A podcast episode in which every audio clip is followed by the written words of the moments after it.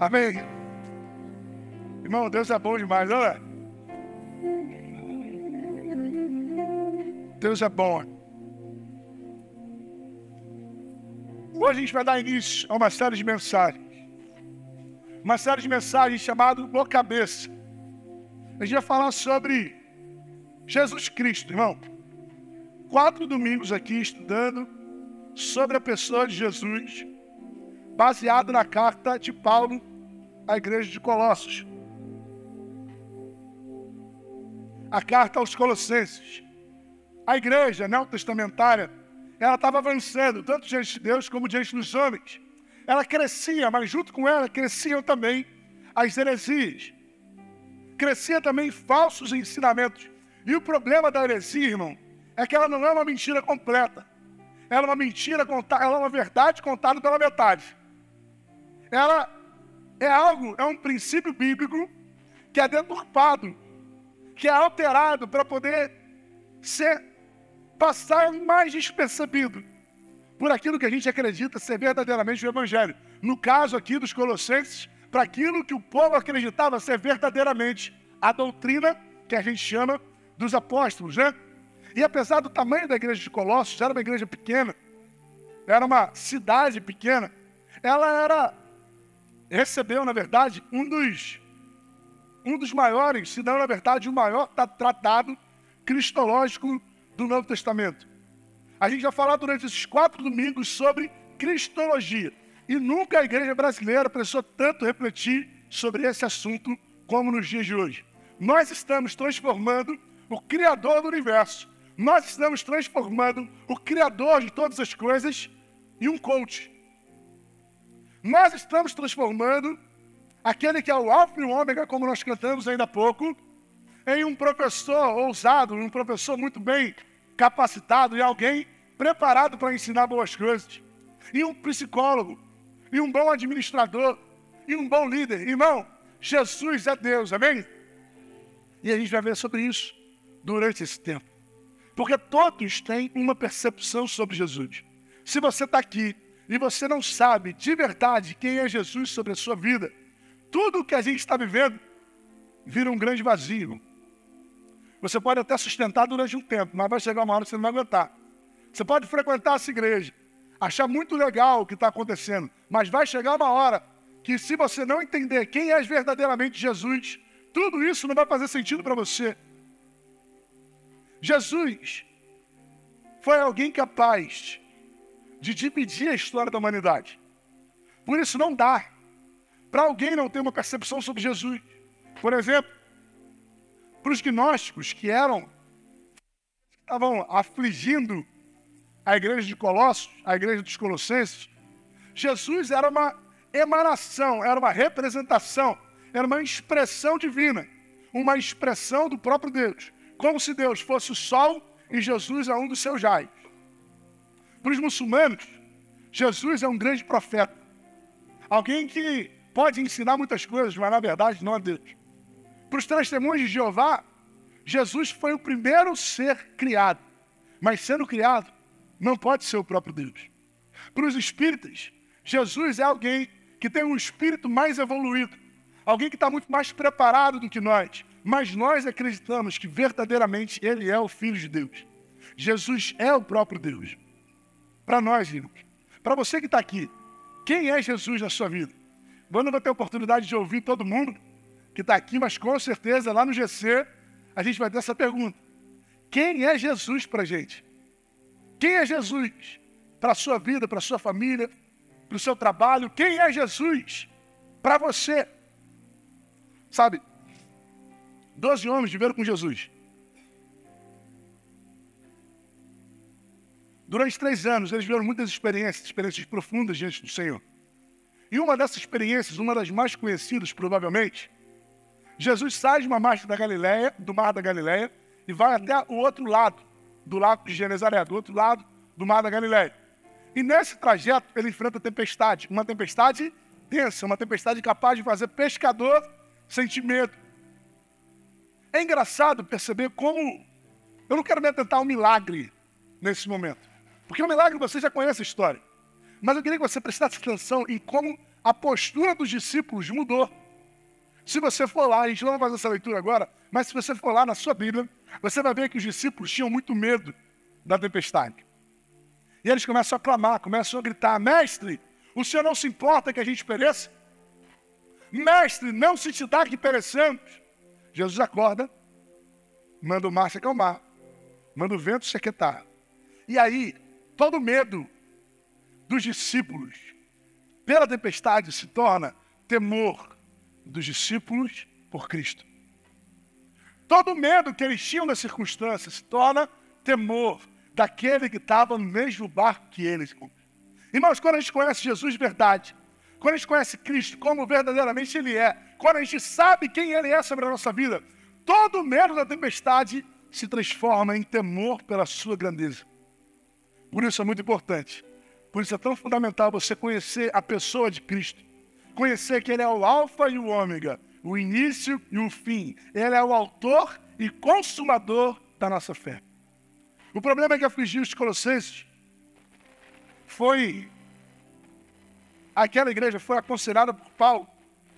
Embora Paulo não tenha fundado a igreja de Colossos,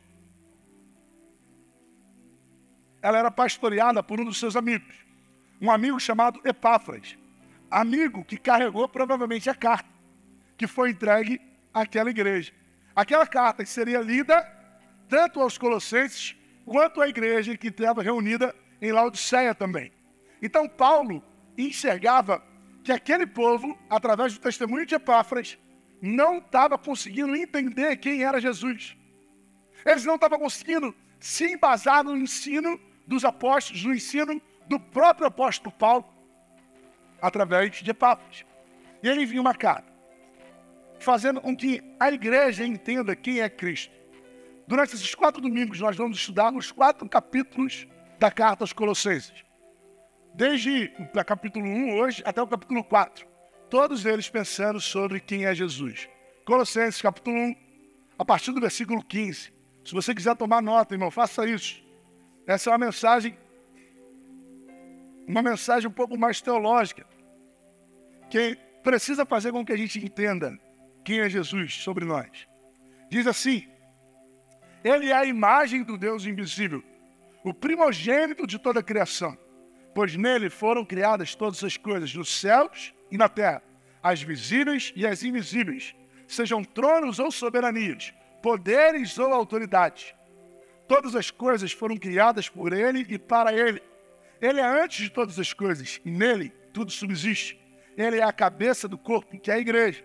É o princípio e o primogênito dentre os mortos, para que em tudo tenha supremacia, pois foi da graça de Deus que nele habitasse toda a plenitude e por meio dele reconciliasse consigo todas as coisas, tanto as que estão na terra quanto as que estão no céu, estabelecendo a paz pelo seu sangue derramado na cruz. Antes, vocês estavam separados de Deus e em suas mentes eram inimigos por causa do mau procedimento de vocês.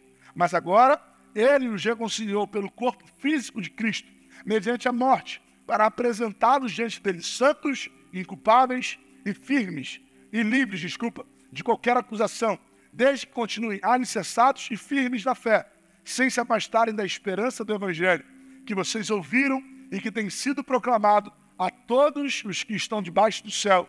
Esse é o Evangelho do qual eu, Paulo, me tornei ministro.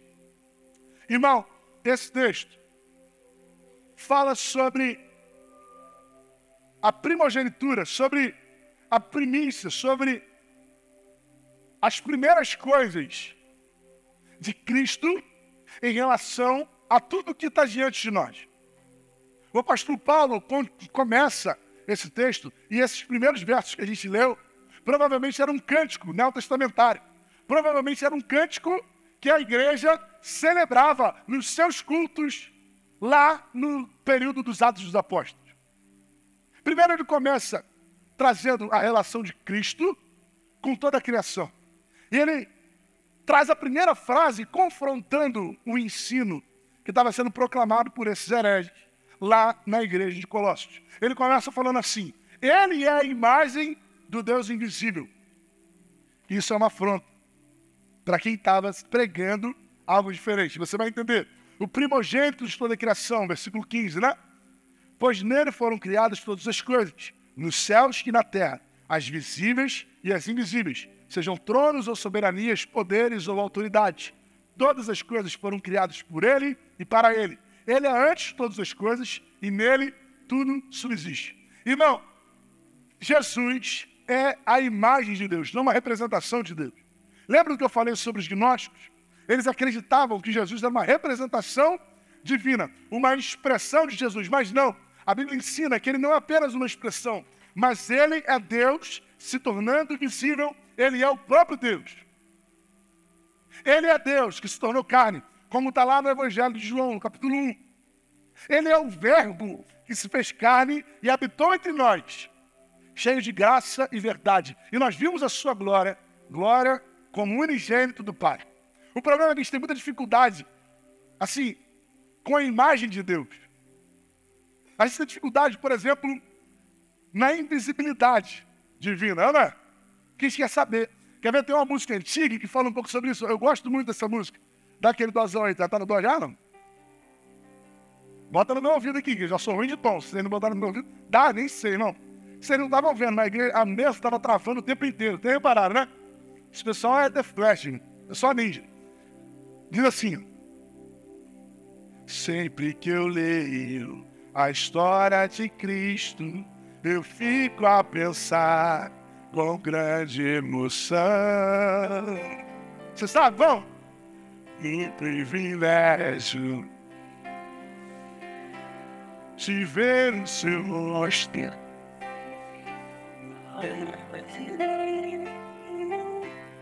Eu também queria a mesma alegria de vê-lo bem juntinho. Olhar em seus olhos, oh, como eu seria. Quem sabe, vamos cantar, vamos, vamos junto para queria. Queria saber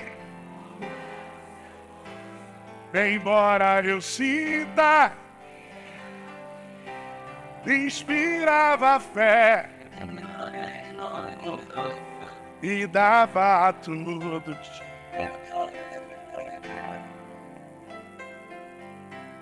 Ao ver as grafuras dos quadros pintados,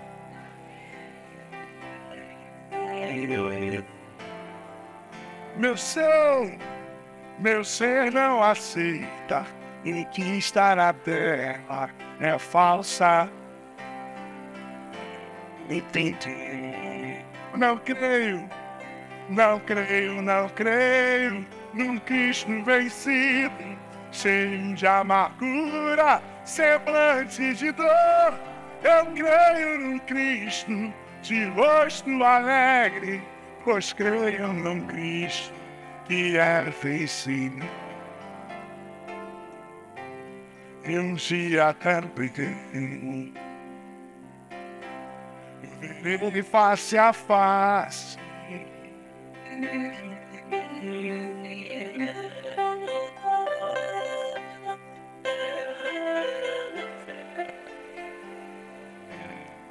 Aleluia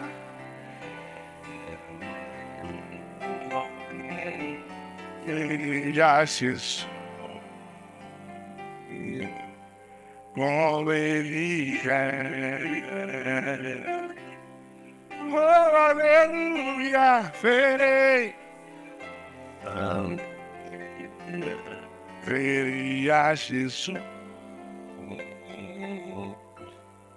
Como ele é.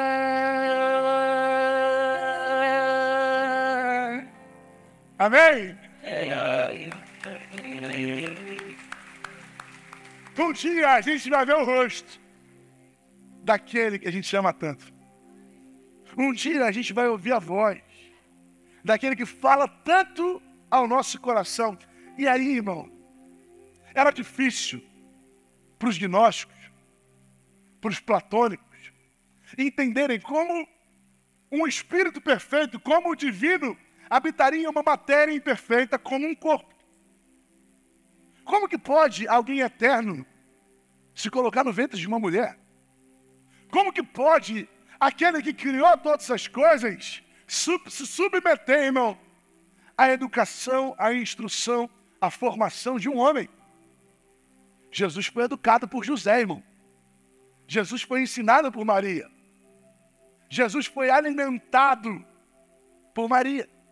Jesus foi acompanhado pela sua família. Isso não era algo plausível para os filósofos gregos, para aqueles que estavam atacando o ensino apostólico na igreja de Colossos. O anseio por ver Cristo, por ver Deus, o Pai, norteava a igreja neotestamentária. Inclusive, um dos apóstolos, Filipe, lá em João capítulo 14, verso 8, questiona Jesus sobre isso. Ele fala assim: Senhor, mostra-nos o Pai, e isso nos basta. Senhor, mostra-nos o Pai, isso nos basta. E aí Jesus dá uma resposta para ele. Jesus ensina algo profundo para ele. E Jesus fala assim: Você não me conhece, Felipe? No versículo 9. Mesmo depois de eu ter estado com vocês durante tanto tempo, quem me vê, vê o Pai. Como você pode dizer, mostra-nos o Pai? Você não crê que eu estou no Pai e que o Pai está em mim? As palavras que eu lhes digo não são apenas minhas. Pelo contrário, o Pai que vive em mim está realizando a sua obra. O autor da carta aos Hebreus, no capítulo 1, logo no início do capítulo 1, no início da carta, no versículos 3 e 4, ele fala assim: O Filho é o resplendor da glória de Deus e a expressão exata do seu ser. Você pode dizer só essa frase comigo? Só essa Vai. O Filho e a expressão. E aí o autor continua, ele fala assim, ó, sustentando todas as coisas por sua palavra poderosa. Depois de ter realizado a purificação dos pecados, ele se assentou à direita da majestade, nas alturas, tornando-se tão superior aos anjos, quanto o nome que herdou é superior ao deles. Por isso, irmão, cremos que Deus se tornou carne, ele habitou entre nós. Isso diferencia Cristo de qualquer outro Deus que alguém possa acreditar. Isso diferencia Jesus de qualquer outra fé que você possa ter. E aí, talvez, se você tenha, tenha hoje o mesmo questionamento que Filipe teve, eu quero dizer para você: se você quer saber como Deus Pai é, nós precisamos considerar a pessoa de Jesus Cristo, o Filho, porque Ele é a expressão exata do próprio Deus. Precisamos considerar tanto o seu amor quanto a sua ira. Precisamos considerar tanto a sua misericórdia como as suas exortações, tanto a sua humildade quanto o seu poder. Porque diante disso surge uma dúvida. E a mesma dúvida do, dos Colossenses: será que Deus, sendo eterno, poderia se tornar, se submeter ao tempo? Porque o texto que a gente leu fala que ele é o primogênito da criação. E a gente, a gente sabe que o primogênito é o primeiro filho de muitos. Ou seja, talvez surja no nosso coração uma concepção errada de que Cristo foi um ser criado. Afinal de contas, o primogênito precisa nascer. Mas não é isso que Paulo está falando. Um exemplo muito claro e talvez até muito conhecido para você, que já faz parte da igreja há algum tempo, é o texto de Esaú e Jacó. Quando Esaú estava com muita fome, ele estava diante de Jacó e Jacó ofereceu a ele um prato de lentilha. Em troca de quê? Quem lembra? Vai. Em troca da sua primogenitura, não foi? Ele falou assim: olha, eu dou um prato de lentilha, eu te alimento. Mas em troca disso, você me dá a sua primogenitura. Por que, que Jacó queria tanto a primogenitura? Porque existia, irmão, essa lei, um direito que estava sobre o primogênito. Aquele que era o primogênito tinha autoridade sobre tudo aquilo que viria depois. Aquele que era o primogênito herdaria tudo aquilo que viria após ele. Então, quando, ter, ou melhor, quando Paulo aponta Jesus como primogênito da criação, ele não está falando que Jesus foi alguém criado. Ele está falando que sobre Jesus está toda a autoridade do que veio após ele, e nada veio antes dele. Sobre Jesus está toda a autoridade do que foi criado tudo o que existe se submete à autoridade de Cristo, tanto na terra como nos céus, o apóstolo Paulo está falando. tanto as visíveis como as invisíveis. Por que, que Paulo está falando isso? Sobre coisas invisíveis, sobre. Voltando ao porquê Paulo escreveu aquela carta. Quando Paulo escreveu essa carta, esse mesmo povo acreditava que entre, os, entre a terra e os céus haviam seres celestiais capazes de impedir a ação do Senhor. Como assim? Por exemplo, o Sol seria um que eles chamam de íon. A Lua teria o seu íon. Anjos que habitavam nas regiões celestiais e impediam aquilo que Deus queria fazer. Então, se nós quiséssemos ter acesso a Deus, não era apenas acreditar que Jesus era o Salvador. Era necessário que a gente acreditasse que Jesus era o Salvador, mas que também prestasse culto aos anjos que estavam desde a terra até o céu. Imagina o tanto diferente que a gente tem que fazer, não é? Está longe, irmão. Tanto daqui até lá em cima. Então a gente tinha que adorar os anjos, para que eles tivessem misericórdia de nós e não impedissem que a nossa oração chegasse até Deus. Paulo está falando, meu irmão, você não, precisa, você não precisa disso. Jesus tem autoridade, não só sobre o que está na terra, mas também sobre toda a criação. Tudo que está no céu e na terra, tudo que é visível, mas também aquilo que é invisível, está sob a autoridade dele. Pastor, como isso se aplica à nossa vida? Irmão, a gente tem uma mania de colocar algumas coisas entre nós e Deus. A gente tenta colocar algumas coisas, fica, fica simples demais pensar que se eu colocar o meu coração diante do Senhor, Ele já está me ouvindo. Fica simples demais entender que Ele já pagou o preço que eu não poderia pagar. E aí a gente cria algumas, alguns artifícios, sabe? Por exemplo, a gente coloca pessoas entre a gente e Deus. Sabe aquela irmã ou aquele irmão que você vai porque tem oração mais poderosa? Então, você não precisa disso. Sabe aquele pastor que é a autoridade espiritual sobre a sua vida e que você tem que pedir autorização a ele até para namorar? Deus não separou isso para a gente. Sabe aquela oferta que você tem que entregar para que você seja abençoado? Jesus Cristo é suficiente. No primeiro culto eu falei, vocês devem estar com a impressão até que a igreja não está precisando receber oferta. De tanto que eu falei sobre isso. Mas é porque é a verdade que eu mais tenho visto ser deturpada, sabe? De que você precisa entregar algo para ser abençoado. Não, irmão. A gente não precisa disso. A gente não precisa viver isso. Cristo é suficiente. Ele é a autoridade. Ele está sobre todas as coisas. Que a igreja precisa receber os dízimos e as ofertas, todo mundo sabe.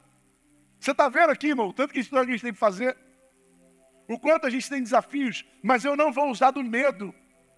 Eu não vou usar da mentira para alcançar algo. Não, irmão. A gente acredita no Evangelho. E se não for através da gratidão, se não for através da gratidão ao Senhor, é melhor que você nem entregue sua oferta. É melhor que você nem entregue seu dízimo. Porque mais importante do que a sua oferta o seu dízimo é você entender quem é Jesus sobre a sua vida. Não é o caminho ao contrário. Então, sejam santos, sejam pessoas, sejam líderes, sejam ofertas, sejam penitências, nada pode se colocar entre nós e Deus. Jesus pagou o preço, Ele é suficiente, irmão. Ele é suficiente. E Paulo continua. Paulo avança. Ele trata da relação de Jesus com toda a criação. Mas ele vai afunilando, ele começa a falar da relação de Jesus com a igreja. De Jesus com o seu povo. E aí nos versículos 18, 19 e 20, a Bíblia fala que ele é a cabeça do corpo, que é a igreja é o princípio e o primogênito. Olha de novo o primogênito aqui. Primogênito entre os mortos. Para que em tudo tenha supremacia. Pois foi do agrado de Deus que nele habitasse toda a plenitude e por meio dele reconciliasse consigo todas as coisas, tanto as que estão na terra quanto as que estão no céu, estabelecendo paz pelo seu sangue derramado na cruz. Irmão, para você entender o que eu estou querendo te dizer aqui, a gente vai voltar ao contexto histórico dessa carta. Onde que Paulo estava quando escreveu a carta aos Colossenses? Ele estava aprisionado na sua primeira prisão em Roma. Paulo foi preso duas vezes em Roma. Nessa primeira prisão, ele escreveu algumas cartas. Colossenses, por exemplo. Filemão, que era um dos membros da igreja de Colossos. E Efésios. Efésios é uma carta quase que irmã de Colossenses.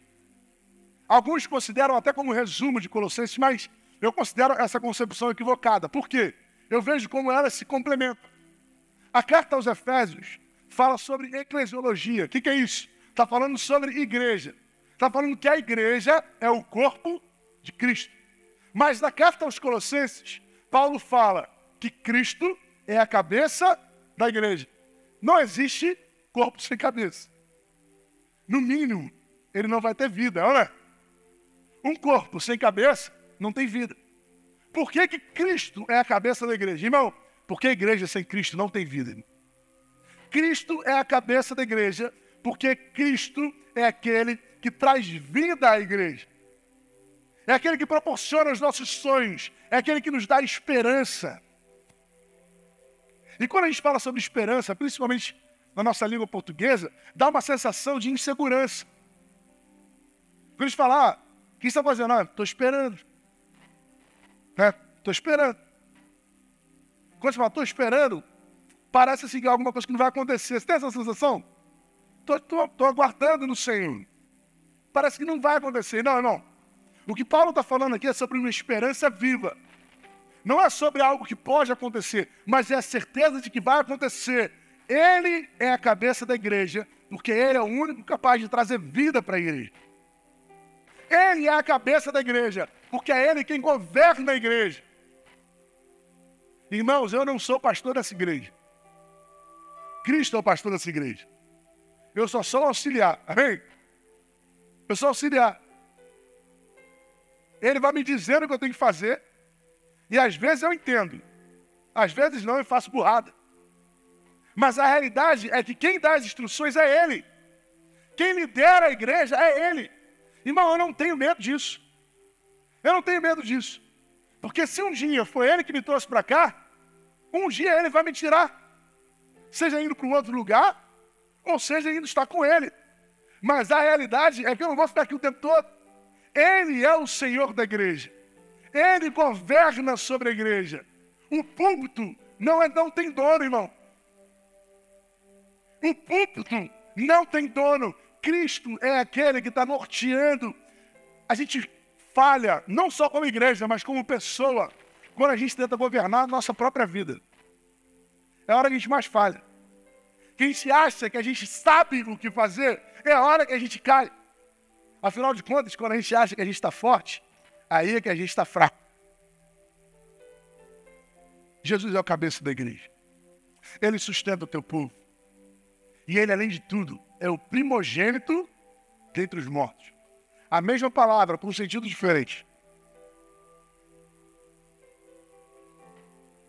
Porque Paulo está falando sobre eternidade aqui. E quantos aguardam essa eternidade? Dá um amém, irmão. A gente cantou aqui agora, né? Mas a igreja. Eu estava com essa música na cabeça, irmão, no coração essa semana. Aí fui mandar mensagem para a Beli. Falei, Beli, dá para botar essa música? Ela foi me mandou os sete listas que ela tinha separado, estava certinho. A música eu não tinha pensado. Então Deus queria que a gente cantasse essa música hoje, amém? Estava reservado já para a gente. Ele é o primogênito dentre os mortos. O que que isso significa? Significa que ele foi o primeiro a ressuscitar para a glória. Muitas ressurreições aconteceram antes de Jesus e até depois dele. Por exemplo, no ministério de Jesus, ele ressuscitou o filho da viúva de Naim, ele ressuscitou a filha de Jairo e ele ressuscitou Lázaro. No período do Antigo Testamento, Eliseu ressuscita o filho da viúva. No período do Novo Testamento, já no livro dos Atos, mortos que se aproximavam do corpo, na verdade, dos ossos de Pedro, conseguiam ressuscitar. Então, meu irmão, não é sobre a ressurreição que a gente viu até agora. Porque todos os que ressuscitaram morreram depois, não é? Alguém viu Lázaro por aí? Alguém já viu Lázaro andando pela rua? Alguém já viu a filha de Jairo? Essa altura ela deve estar grande já, né? Deve ter crescido bem. A gente não viu. Porque eles ressuscitaram, mas experimentaram a morte mais uma vez. Jesus não.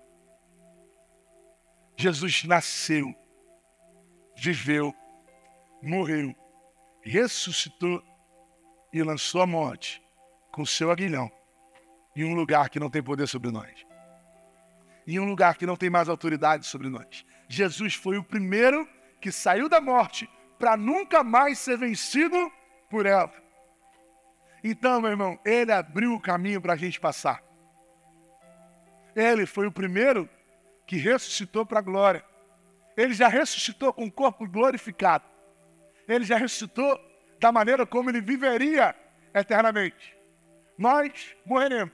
Se ele não voltar antes, é uma certeza que a gente tem. Mas um dia a gente vai ressuscitar. Como Marta disse para Jesus lá em João, capítulo 11: Nós vamos ressuscitar a ressurreição do último dia. Irmão e meu irmão, nesse momento, nós vamos contemplar um corpo glorificado diante daquilo que Deus tem feito para nós. Ele foi capaz de reconciliar, quando reconciliar a nossa vida, o nosso pensamento, a nossa natureza com Deus, quando nós éramos inimigos do Senhor. Romanos capítulo 5, versículo 10, fala isso. Se quando éramos inimigos de Deus, fomos reconciliados com Ele mediante a morte de seu Filho, quanto mais agora, tendo sido reconciliados, seremos salvos por sua vida. O sangue inocente de Cristo é o único capaz de saciar a ira divina e corresponder, corresponder à justiça do Senhor e responder com misericórdia sobre toda a criação. Essa graça nos alcançou, irmão. Essa grandeza nos alcançou. Por último, Cristo em relação a nós. Paulo vai afunilando. Cristo no que diz respeito à criação, aos seres do céu, na terra. Cristo em relação à autoridade que tem sobre a criação. Cristo em relação ao caminho que abriu para a sua, sua igreja. Em relação à liderança que exerce sobre a sua igreja, que é o seu corpo, mas também em relação a nós, como pessoas. Paulo vai direcionando agora aos Colossenses, e isso se aplica também, irmão, à minha vida e à sua vida. No versículo 21 de Colossenses, capítulo 1, a Bíblia fala assim: Antes, vocês estavam separados de Deus. Irmão, não é uma, não é uma palavra impessoal. Está falando comigo e com você. Talvez a gente não entenda mais a profundidade dessa palavra. Talvez a gente não entenda mais o que essa palavra muda em relação à nossa experiência com Deus e a nossa experiência com os homens. Mas ele está falando que antes eu estava separado de Deus. Em minha mente, eu era inimigo por causa do meu mau procedimento. Mas agora ele me reconciliou pelo corpo físico de Cristo, mediante a morte, para me apresentar diante dele santo, inculpável e livre de qualquer acusação. Desde que eu continue alicerçado e firme na fé, sem me afastar da esperança do Evangelho, que eu ouvi, que tem sido proclamado a todos os que estão debaixo do céu. Esse é o Evangelho do qual Paulo se tornou ministro e que tem sido alcançado por todos nós. Mais uma vez, Paulo apresenta Jesus como a figura, como o único capaz de conciliar Deus e a sua criação. Mas ele não é só apenas capaz de conciliar Deus e a sua criação. Porque quando a gente fala sobre criação, fica muito impessoal. Ele é capaz de conciliar Deus comigo. Ele é capaz de conciliar Deus com quem eu sou. Por isso, irmão, nada do que você faça vai substituir a obra de Cristo. Não são as suas ofertas, não é a sua penitência, não são as suas boas obras, não é o seu caráter, não é o seu testemunho, não é nem o seu ativismo religioso. Não, não é o tanto que você trabalha dentro da igreja. A única pessoa que pode de verdade te aproximar de Deus é Cristo. Ele é o único caminho. Ele é a verdade, ele é a vida. Ele é aquele que nos traz esperança em um tempo de aflição. Mas Paulo encerra essa perícope, encerra esse texto, trazendo um desafio para a gente no versículo 23. Desde que continuem alicerçados e firmes na fé. Repara, ele está colocando uma condição para a gente, um alerta. Desde que continuem alicerçados e firmes na fé, sem se afastarem da esperança do Evangelho que vocês ouviram e que tem sido proclamado a todos os que estão debaixo do céu. Esse é o Evangelho do qual eu, Paulo, me tornei ministro. Um Evangelho genuíno, irmão. Não é um Evangelho que tem um monte de cangalha para carregar. Não é um evangelho, irmão, que tem um monte de presepada para carregar. Não é um evangelho cheio de simbologias. Não é um evangelho cheio de peso. É um evangelho leve. É um evangelho onde Cristo é suficiente. E tudo o que nos move é com base na gratidão. Se a gente se move por qualquer outro motivo, seja por medo, seja por interesse, não é evangelho. Cristo ele é suficiente. Ele é suficiente para trazer esperança para a gente. Ele é suficiente para que um tempo de aflição e de dor, o nosso sorriso continue sendo estampado no nosso rosto. Ele é suficiente para um tempo de dúvida, como a igreja que era perseguida vivia, que a gente continue celebrando e declarando as suas grandezas. Ele é o único digno de receber toda a honra e toda a glória e nada vai sair diferente desse púlpito se não for Cristo, o centro da igreja, o centro das nossas vidas, o centro de toda a criação, o Alfa e o Ômega, o início e o fim, aquele que era, aquele que é e aquele que há de vir.